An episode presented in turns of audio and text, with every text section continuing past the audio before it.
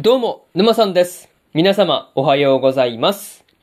今回はですね、そのビスクドールは恋をするの3話の感想ですね。こちら、語っていきますんで、気軽に聞いていってください。というわけで、早速ですね、感想の方、入っていこうと思うわけですが、まずは一つ目ですね、もう友達というところで、マリンがですね、休み明けの学校で若菜に対して変わらない態度で接してくれていたわけなんですが、まあ、それで若菜がですね、周りの目っていうところをですね、気にしてしまって、マリンを学校で少しだけね、避けるようになったっていうところは、なかなか、まあ、こう予想通りな感じではありましたね。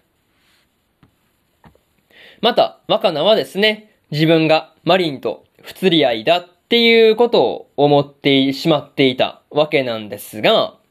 まあ、こう、放課後にね、こう、マリンから言われた友達じゃんっていうセリフはですね、まあ、すごく、こう、印象に残ったところではありましたね。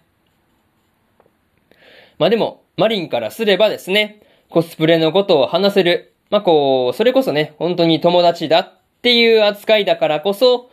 まあ、学校でも、こう、変わらない態度で、こう、友達として若菜に接してくれていたんだって思うと、まあ、こう、学校でも変わらずに接してくれるっていうところも含めてね、いろいろと納得のいく感じではありましたね。まあ、とはいえ、今まで友達っていうものがね、できていなかった若菜からすれば、こう、マリンのもう友達っていう言葉はですね、蝶がつくほど嬉しかったんじゃないかなっていうことは思ったりしました。まあ、そういうところでね、こう、若菜とマリンがね、改めて友達であるっていうことを認識するっていうのもね、いいシーンだったなぁと感じましたね。まあ、そういうところで、まず一つ目の感想である、もう友達というところ終わっておきます。でですね、次、二つ目の感想に入っていくんですが、買い物に行こうというところで、放課後にマリンに連れられて、若菜が買い物にやってきていたわけなんですが、まあ、こう、あらかじめ必要なものとか、まあ、そういうものをですね、図面と一緒に、こう、紙に書いて用意してきているっていうところがですね、凄すぎるなぁと思ったところではありますね。まあ、とはいえ、マリンがですね、衣装の専門店とか、こう、ウィッグの専門店の場所ですね。まあ、そういうところをすでにね、知っていたりするっていうところを見ていると、まあ今までにもね、こう、何度か足を運んでいるんだろうなっていうことが感じ取れて、なかなか面白かったところではありますね。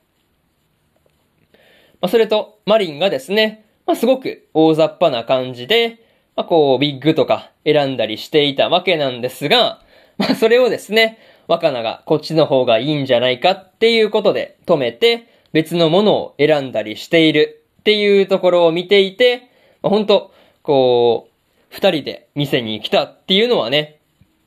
正解だったなっていう風に、まあ改めて感じるところではありましたね。まあ、にしても、若菜がですね、女性の、まあこう、下着専門店ですね。まあそこに連れてこられて、まあすごく肩身の狭い思いをしていたわけなんですが、まあ、そんな若菜をですね、マリンがからかっているっていうところが、なかなか微笑ましかったところではありますね。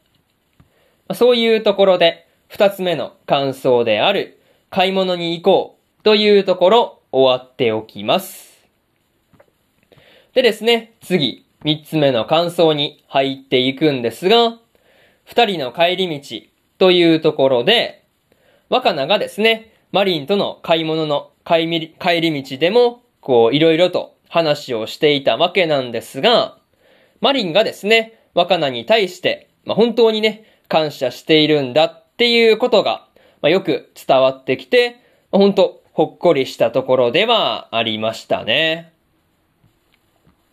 また、歩道橋の上でマリンが言っていた、まあ、こう、進めても実際にやってくれる人は少ないっていう話ですね。まあ、これに関してはね、まあ確かにそうだよなっていう感じで、なかなか分かりみの深い話ではありましたね。まあ、それと、マリンがですね、ラーメンを食べた後に、こう、まだまだ食べていたりするっていうところを見て、こう、めっちゃ食うなっっていう風に思っていたことを、こう、全然隠しきれていないっていうところがですね、若菜も正直だなっていう風に思ったりしたところではありますね。まあでもね、なんかそういうところでマリンが突っ込んで、こう、やりとりしてるっていうところもね、なかなか微笑ましかったですね。まあ、にしても、ラーメン屋を出た、こう、若菜とマリンの二人がですね、こう、ヌルジョの話をしていて、こう、周りの人に見事なまでに誤解されてしまうっていうところはですね、まあさすがに声を上げて笑ってしまったなというところではありましたね。まあでも会話の内容だけ切り取ったら最近の高校生やべえって感じになっちゃうのはわかるような気がするなという感じでした。まあそういうところで三つ目の感想である二人の帰り道というところ終わっておきます。でですね、最後にというパートに入っていくんですが、まあ、今回は若菜とマリンがコスプレ衣装に必要なものを買いに行ったりしていたわけなんですが、本当コスプレ衣装もですね、準備するだけでも大変なんだなっていうことがですね、まあ、めちゃめちゃ伝わってきたなというところでした。まあ、それと、今までね、全然友達ができなかった若菜に、こう、できた高校で初めての友達っていうものがですね、マリンだったっていうところもね、なんだか微笑ましいなぁと感じましたね。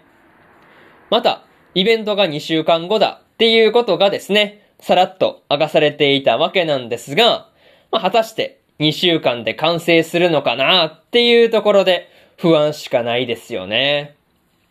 まあ、とりあえず次回から本格的にコスプレ衣装を作り始めることになりそうなんですが、まあ、本当どうなるんだろうっていうところで、まあ今から楽しみで仕方がないというところですね。まあ、そういうところで今回のそのビスクドールは恋をするの3話の感想ですね。こちら終わっておきます。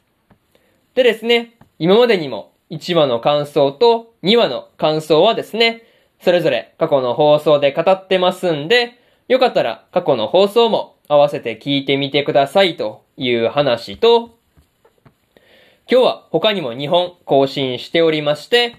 ありふれた職業で世界最強の2期の2話の感想と、